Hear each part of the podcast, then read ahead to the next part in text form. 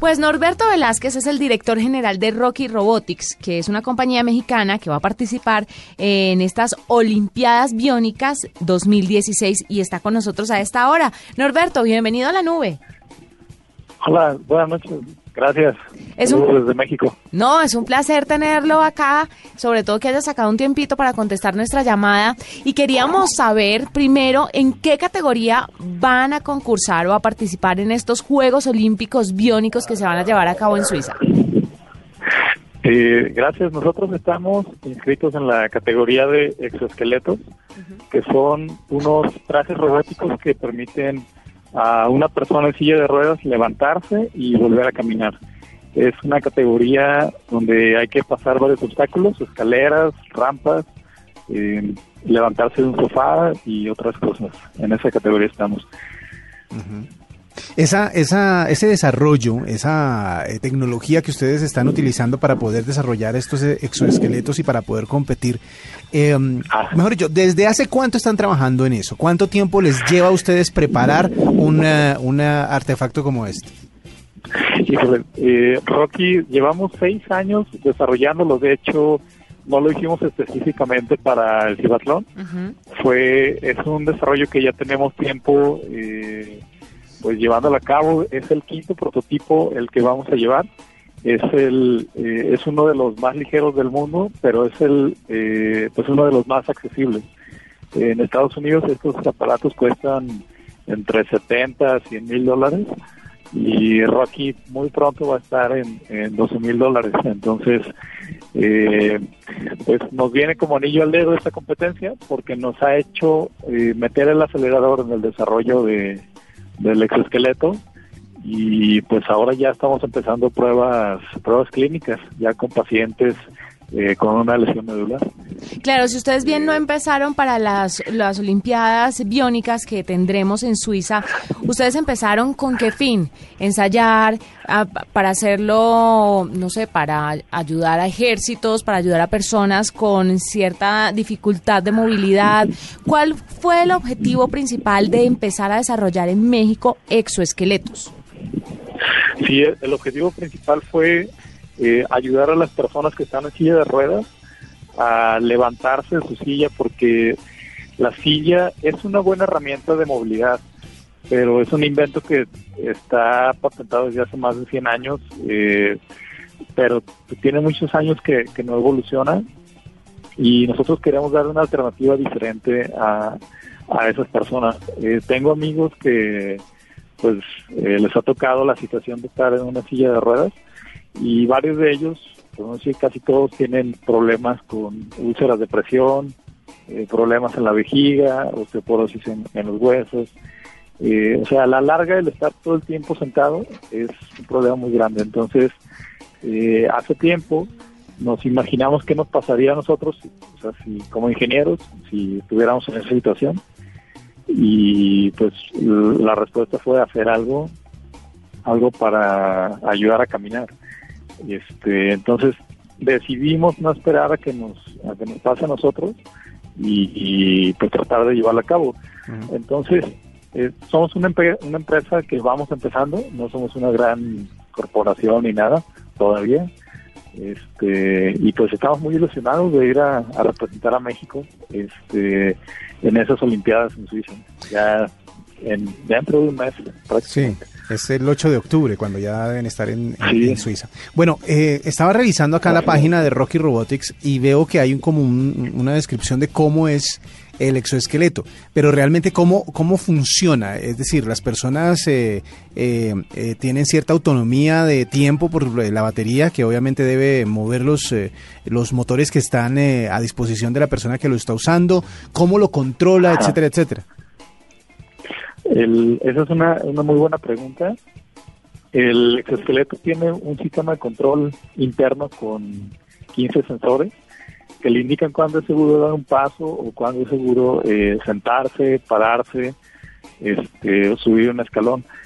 Y la persona decide por medio de, un botón que tienen en la en el, en el apoyo, sean en los bastones o sea en la andadera, tiene un botón con el que le indica qué quiere hacer. Eh, ahora, ese es el nivel básico de, entrenamiento. El robot tiene aparte eh, giroscopios y acelerómetros que le, que indican cuándo es seguro eh, dar un paso, por ejemplo, hacia adelante o, dar o sentarse. Este, la persona debe tener control en, sus brazos para poder ah, guardar el equilibrio. Y pues sí, el robot tiene cuatro servomotores de, alta potencia este, que cargan a una persona de hasta 110 kilos.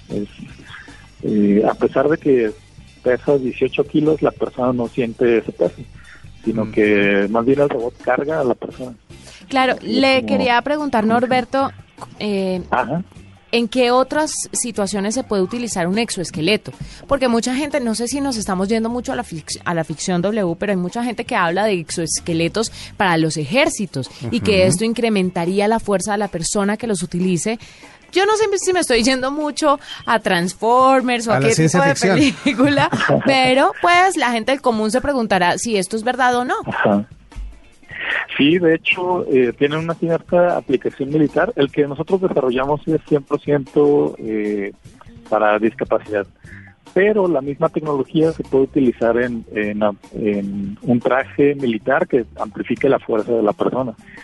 Este, hay empresas en Estados Unidos que ya lo, lo hacen y son trajes todavía más ligeros y, y pues que tienen mayor mayor velocidad y, mayor maniobrabilidad. este, eh, sí puede darse, darse el caso, de hecho, eh, por ahí nos han, nos han buscado para tratar de hacer un proyecto de ese tipo, eh, pero nosotros estamos enfocados, nuestra guerra principal es contra la discapacidad. Bueno, ya que están ustedes en ese en esa línea de trabajo de ayudar a la gente que está en silla de ruedas para que vuelva a, aunque tenga otro estilo de vida, ¿qué tan lejos estamos de dejar atrás ese invento? ¿Qué tan lejos estamos de reemplazar una silla de ruedas con este tipo de exoesqueletos? Sí, lo que nos hemos dado cuenta es que Rocky no llega a reemplazar a la silla de ruedas, sino que es un complemento muy bueno. Pero se está trabajando ya ahorita en otro proyecto además de ese, que ese sí promete tal cual reemplazar a la, a la silla de ruedas. Este, estamos a unos yo diría unos tres años, de que la silla empiece a, a ser obsoleta. Va a llevar todo un tiempo, uh, bueno, esa es mi, opinión personal, va a llevar un tiempo en, que esto eh, llegue a cambiar la mentalidad de la gente y, que se empiece a dar a conocer este nuevo proyecto que, estamos haciendo. Este, pero sí lo vemos, lo vemos muy viable porque la, la silla es, es una herramienta muy buena pero trae ciertas consecuencias a la salud que no son nada deseables. ¿Cómo cuáles? Este, ah, bueno, sí, la silla. Sí, y, con el exoesqueleto no, no trae consecuencias, no hay un desgaste de los huesos, porque me imagino que se requiere de todas formas. Eh, no sé si la palabra correcta sea desgaste, sino el uso de ciertos músculos o de ciertos huesos un poco más que con una silla de ruedas. ¿Hay como efectos secundarios o hay situaciones contraproducentes para utilizar un exoesqueleto? Sí, si no se tiene cuidado, sí se puede, se puede llegar a tener alguna, alguna lesión. Si hay alguna correa que esté muy, si, si queda muy apretado o hay una cierta presión que la persona no se dé cuenta, eh, puede llegar a, causar alguna lesión también. Pero, eh, por ejemplo, el, no usar, el no pararse sobre los pies, el no golpear los pies con el suelo por el efecto de estar sentado todo el día, eso descalcifica los huesos y se hacen más frágiles. Entonces, con una caída una persona de silla de ruedas se puede llegar a fracturar. Y eso es una cosa, ¿no? Luego, aquí en México yo he conocido personas eh, que lamentablemente han fallecido a causa de una úlcera por presión. de, estar sentado todo el día se hace una pequeña llaga y si esa llaga no se cuida y llega hasta el hueso, que puede causar una septicemia, esa es otra otra eh, desventaja. Otra es eh, el intestino necesita gravedad para funcionar. Este y el estar de pie ayuda mucho a que funcione el intestino. Eh, la vejiga también se puede, se puede atrofiar eh, estando sentado todo el día y no digamos pues contracturas musculares, es decir que el, músculo pierde cierta elasticidad. Claro.